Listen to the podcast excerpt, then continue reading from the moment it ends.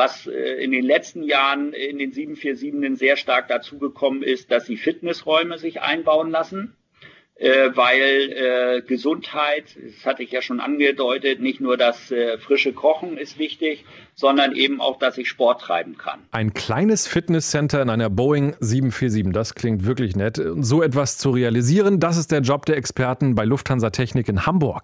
Wir haben viel zu besprechen, deswegen geht's auch sofort los. Ready for takeoff.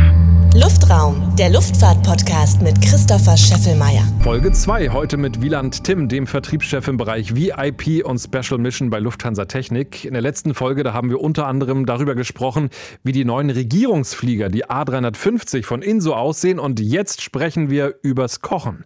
Kochen über den Wolken. Also es gibt immer mehr Leute, die sich auf, das ist quasi so ein Gesundheitsaspekt, der da hochgekommen ist, beziehungsweise ähm, es ist auch ein Thema, was aus Asien sehr stark forciert worden ist.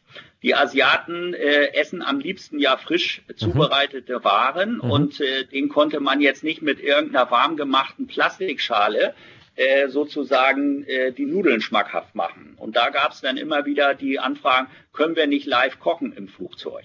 So, nun kann man sich das natürlich so vorstellen wie zu Hause, dann baue ich da einen Herd rein und koche da rum. Das ist aber per se im Flugzeug natürlich wieder verboten, wegen äh, der Ausdünstungen, wegen dem Fett, was da rumspritzt und so weiter und so weiter. Also haben wir jetzt eine Kochmöglichkeit gefunden. Das ist quasi so ein abgeschlossener Topf. Da können Sie drin kochen, was immer Sie wollen. Das funktioniert auch. Und Sie können Essen frisch zubere äh, zubereiten. So, und wir haben das jetzt ähm, zwei, dreimal verkauft äh, und das kommt sehr gut an. Und jetzt äh, sind besonders unsere asiatischen Freunde und Kunden äh, begeistert, weil die können jetzt quasi, wie sie das so kennen, mit ihrer Familie am Tisch sitzen. Dann wird der Butler äh, bemüht, quasi das Essen frisch zuzubereiten und dann kocht er das da und dann essen die. Und äh, das funktioniert sehr gut. Das war ein langer Schritt, weil im Prinzip das auch eigentlich was ist, was es nicht geben darf. Aber wenn man solche Sachen entwickelt, die es noch gar nicht gibt, muss man da eine Menge Arbeit reinstecken. Das muss doch alles unheimlich teuer sein. Geld spielt da erstmal keine Rolle? Ja, das ist wieder relativ. Nicht? Ja, okay. Kann man auf den also Kunden umlegen. Ich würde jetzt mal sagen, wir würden wahrscheinlich in Ohnmacht fallen, was sowas ja. kostet. Und die sagen ganz einfach, ich brauche das Flugzeug. Also viele, viele von den Kunden, ich hatte das ja eingangs schon beschrieben, auch die Kunden, die äh, ähm, also jetzt nicht Regierungen sind oder diese, diese Medivac-Flieger und all das, was ich da erzählt habe. Mhm.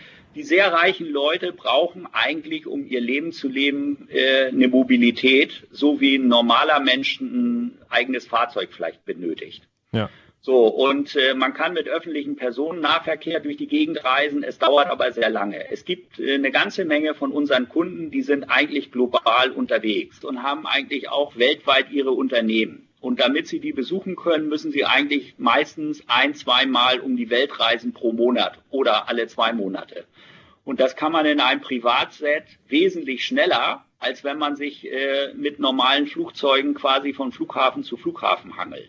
So, und dementsprechend ist quasi so ein Privatjet auch für die immer eine Investition, äh, so ähnlich wie ein Firmenfahrzeug. Mhm. Und deswegen ist das Geld zwar nicht unbedingt unendlich da, aber auf der anderen Seite soll es natürlich auch ähm, gut angelegt sein, weil die quasi in diesen Flugzeugen leben. So, und dementsprechend geben sie das Geld dann auch aus. Wie kommen Sie denn mit Ihren Kunden ins Geschäft? Treffen Sie die auf Messen oder sind das so Empfehlungen, die rumgehen in den höheren Kreisen? Ja, also wir haben im Prinzip unterschiedlichste Sachen. Äh, sehr viele Anfragen bekommen wir, weil wir schon sehr lange auf dem Markt aktiv sind. Also ich sag mal, in den 50er Jahren äh, des letzten Jahrhunderts haben wir ja angefangen, Flugzeuge umzubauen. Konrad Adenauer war einer unserer ersten Kunden, dem wir so ein Flugzeug gebaut hatten. Der war natürlich das nicht persönlich, sondern die Regierung ähm, der das hatte. Und aus der Zeit und aus unserer Reputation bekommen wir eigentlich für fast alle Projekte, die am Markt so hochkommen, äh, in Anführungsstrichen eine Anfrage. Mhm. Dann haben wir festgestellt, dass ähm, es jetzt einen Generationswechsel gibt. Das ist quasi eine Erbengeneration, die jetzt reich wird die haben eigentlich so wie die älteren Generationen, die große Organisationen hatten, um ihre Flugzeuge zu betreiben, einen ganz anderen Blick auf diese ganzen Sachen. Die kaufen sich ein Flugzeug und suchen sich irgendeine Firma, die diese Flugzeuge für sie einsetzt. Da rufen sie nur an und sagen, hm. ich will fliegen. Ja. Das ist so ähnlich wie ein Limousinenservice. Ja. Diese Leute erreichen Sie nur über moderne Medien. Das heißt, Sie müssen präsent sein im Internet, man muss sie irgendwie auf Apps oder Handys oder wo auch immer finden, damit sie sozusagen äh, für die präsent sind. Oder sie müssen sich eben auf bestimmte Messen geben, nicht auf eine Flugzeugmesse, da haben die gar kein Interesse dran. Aber die findet man zum Beispiel auf der Bootshow in Monaco oder bei irgendwelchen Formel-1-Rennen oder wo auch immer. So, und mhm. wenn sie sich dort aufstellen und wir gehen mit unserem Stand dahin äh, und besprechen das, ähm, dann haben sie sehr viel Zuspruch. Und gerade diese Hotspots, wo sich äh, die reichen Leute treffen, weil die äh, gemeinsam was erleben wollen. Das ist zum Beispiel in Shanghai so, das ist äh, in Monaco so, das ist aber auch in den USA so. Ähm, da äh, treffen wir unsere Kunden. Und wenn der Deal dann läuft und das Flugzeug ausgebaut wird in Hamburg oder umgebaut wird, kommen die Kunden auch öfter mal vorbei und gucken nach, ob alles so äh, gemacht wird, wie sie es gerne hätten? Ja, das ist unterschiedlich. Es gibt einige Kunden, die interessiert das. Die kommen dann schon äh, regelmäßig vorbei und gucken sich die ganzen Baufortschritte an und wollen sich das erklären lassen oder wollen sich auch was aussuchen lassen äh, die Materialien, die wir da einbauen und wo wir das denn jetzt gekauft haben, wenn die da zum Beispiel irgendwelche Fischlederbezüge haben oder was auch immer. Ähm, das machen wir dann schon. Es gibt auch andere, die interessiert das alles gar nicht. Die sagen, ich möchte am Ende nur das Flugzeug haben. Deswegen hat jeder Kunde, der sich bei uns ein Flugzeug ausbauen lässt, einen Repräsentanten, der quasi die gesamte Zeit da ist und meldet. Auf mhm. der anderen Seite haben wir natürlich durch die modernen Medien, wir zeigen dann auch Filme von dem Flugzeugausbauten, das heißt, die rufen an und wir gehen dann mit der Webcam da durch äh, und zeigen ihnen, wie weit wir gekommen sind. Weil ja. teilweise wohnen die ja sehr, sehr weit weg. Ja. Bei diesen Umbautätigkeiten ist es auch so, dass am Flugzeug selbst manchmal noch was geändert wird, also ein größerer Tank eingebaut wird zum Beispiel, dass eine A320 auch mal dann äh, ja, von Europa aus oder von, von Dubai aus bis nach Los Angeles fliegen kann? Äh, ja, also äh, ja und nein. Sie können die Flugzeuge nur mit zusätzlichen Tanks ausrüsten, wenn die eine Vorrüstung haben, dass die diese zusätzlichen Tanks überhaupt bekommen dürfen. Okay. Wenn diese Vorrüstung nicht da ist, dann geht das nicht. Mhm. So, das heißt, also es gibt Flugzeuge, die haben theoretisch die Möglichkeit der Vorrüstung. Diese Tanks können wir dann nachbauen äh, oder nachrüsten, weil das sind im Prinzip wie Container, wo äh, zum Beispiel die äh, Gepäckstücke fliegen im Flugzeug. So ähnlich sehen die aus. Die kann man in das Flugzeug reinschieben, die kann man an das Tanksystem anschließen und dann kann da weiterfliegen. Diese Arbeiten machen wir. Das ist hauptsächlich eben bei diesem Airbus 320 Familie und 737 die Möglichkeit. Äh, größere Flugzeuge haben grundsätzlich diese Nachrüstmöglichkeiten gar nicht. Da gibt es äh, auch keine Umbaumöglichkeiten. Das müssen sie dann im Werk äh, bekommen, weil die haben so große Tanks, die eigentlich immer auf die Konstruktion des Flügels hm. einwirken. Und da ja. können Sie nachträglich nichts umbauen. Okay. Das, was wir beim Flugzeug generell sonst umbauen, ist eben, dass wir zusätzliche Systeme reinbauen. Unmengen von Kabeln werden da reingebaut, die da eigentlich gar nicht drin waren. Und es gibt natürlich Befestigungsmöglichkeiten, die notwendig sind, damit ich die Möbel oder was auch immer ich da reinbauen will, überhaupt an dem Rumpf befestigen kann. Mhm weil in einem normalen Flugzeug ist eigentlich alles nur am Flugzeug bodenfest, aber das hm. funktioniert nicht mit diesen Spezialausbauten. Ja, direkt festspaxen kann man das nicht. Ne? Und von außen irgendwie eine, eine, eine Mutter gegenziehen ist auch eher schwierig.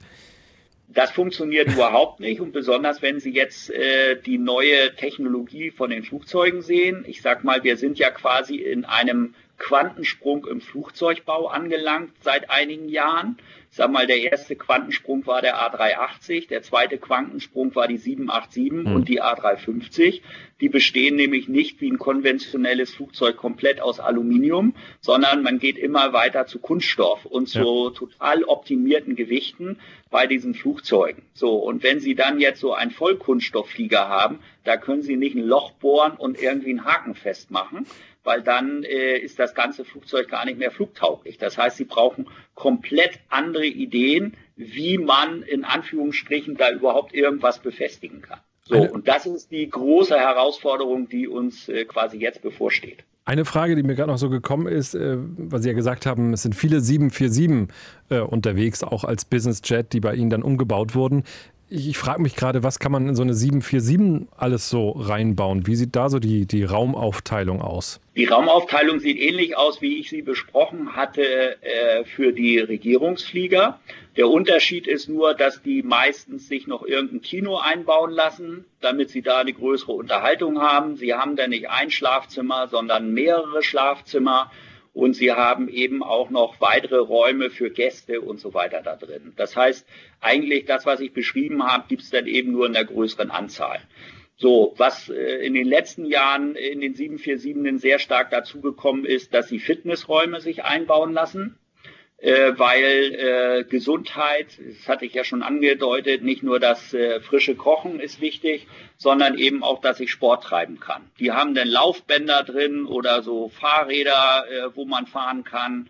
Äh, oder es gibt äh, Yogamattenplätze, die da extra gebaut werden äh, mit Aromatherapie, Luft, die die gerne dazu hätten oder Sauerstoffdusche weil ähm, Fliegen ist ja immer so, als wenn ich auf dem Berg stehe, mhm. weil sie haben natürlich einen anderen Luftdruck und deswegen ist es für Leute, die etwas gesundheitlich angeschlagen sind, zum Beispiel herzkrank und so weiter ist, ähm, schon ganz gut, wenn sie denen äh, quasi Sauerstoffduschen anbieten könnten. Was alle 747 auch haben, sind eben, sie haben quasi Krankenzimmer drin, weil äh, gerade die Kunden die sich diese Flugzeuge kaufen, die sind meistens aus dem Mittleren Osten, also die haben ja alle 747 und dort gibt es immer Familienmitglieder, die sehr alt sind und die werden dann, wenn sie krank sind, meistens ins Ausland geflogen in Spezialkliniken. So, und damit die das können, brauchen die quasi so eine Art Intensivzimmer, damit man dann auch kranke Personen zum Beispiel nach Deutschland bringt, wo sehr viele hinfliegen, oder in die Schweiz oder USA oder England oder wo auch immer die hinwollen. Wahnsinn. Bleiben wir bei der 747. Bei Ihnen auf dem Hof, da stehen ja gerade eine Menge äh, geparkte Jets von Lufthansa. Ähm, ein Beleg dafür, dass es ja immer noch eine unglaublich große Krise gerade gibt im, in der gesamten Luftfahrt. Aber bei Ihnen läuft es ja weiter. Wie viele Mitarbeiter sind bei Ihnen äh, beschäftigt, um äh, Privatjets umzubauen? Also unser Bereich für diese Privat- und Special Mission und Militärflugzeuge, die wir bauen, äh, wir haben 1000 Mitarbeiter rund. Mhm. Das geht immer mal hoch und runter. Also genaue Zahl kann ich Ihnen natürlich nicht sagen. Ich glaube, wir sind momentan 1018, mhm. aber äh, 1000. Das ist relativ groß. Also wir sind auch eine der größten Firmen der Welt, die sowas macht. also nicht jeder Mitarbeiter. Die meisten haben nur die Hälfte. Und bei Ihnen läuft es aber, sag ich mal, fast auf Normalbetrieb weiter oder kann man sogar sagen, es läuft normal weiter? Äh, bei uns läuft es äh, normal weiter. Mhm. Äh, es hat sich eigentlich nichts geändert. Äh, das hängt aber auch maßgeblich damit äh, zusammen, unsere Projekte sind relative Langläufer. Also wenn man jetzt mal wieder zur 747 kommt, von der ersten Idee bis zum fertigen Flugzeug kann das schon mal fünf Jahre dauern. Das heißt, die Flugzeuge, die wir jetzt hier stehen haben, das sind alles Projekte, die vielleicht vor zwei Jahren schon ähm, beauftragt worden sind. Und äh, da die Kunden sozusagen so lange auf das Flugzeug warten, bauen sie das natürlich auch zu Ende und weiter. Äh, beziehungsweise, man muss auch sagen, durch diese Covid-19-Krise gibt es sehr viele Leute, die gar kein Geld verloren haben, ja. sondern eher richtig Geld verdient haben. Ja, ja. So, und die sagen natürlich, ja, dann kann ich das jetzt auch ausgeben. Und das merken wir. Jetzt ist die 747 ja ein Auslaufmodell.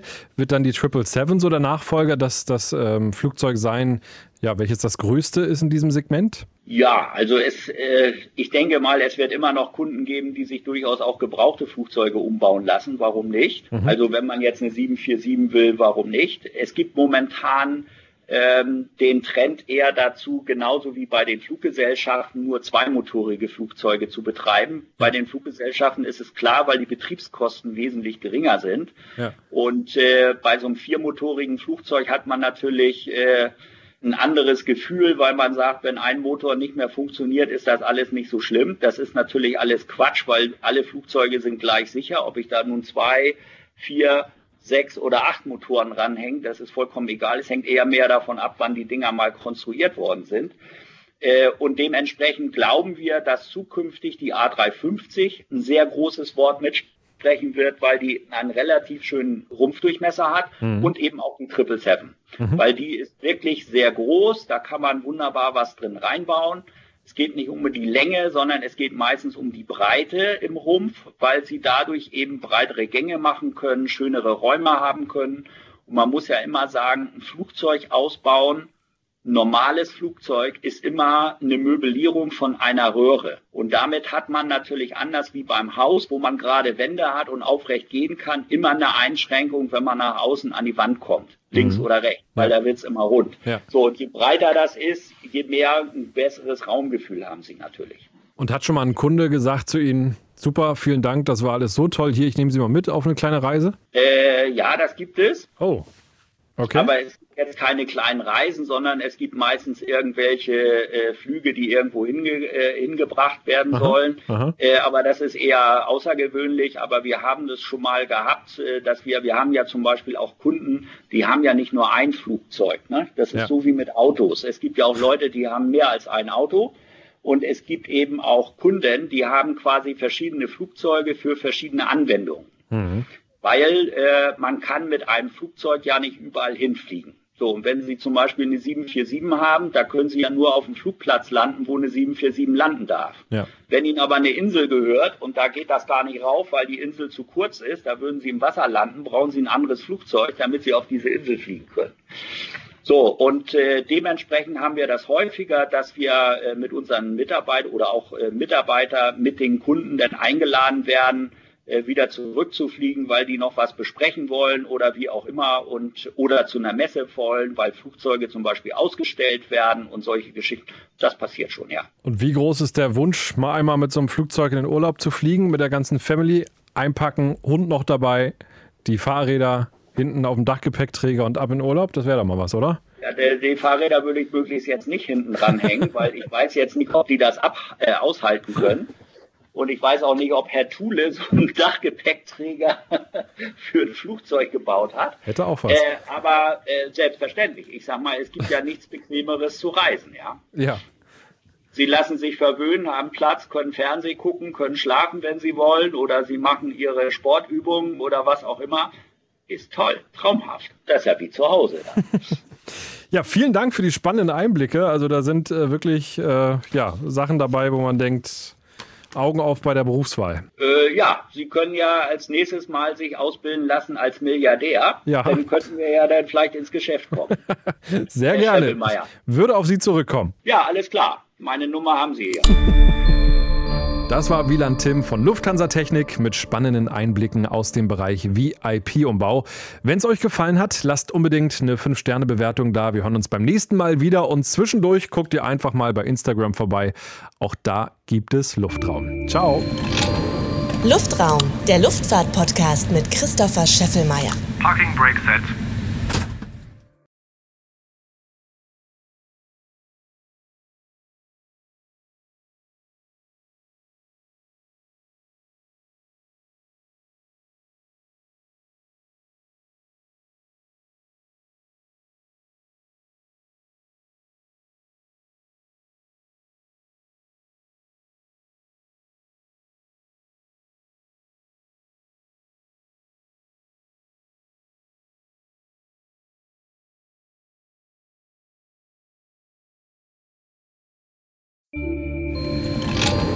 Luftraum, der Luftfahrt-Podcast mit Christopher Scheffelmeier. Parking Brake Set.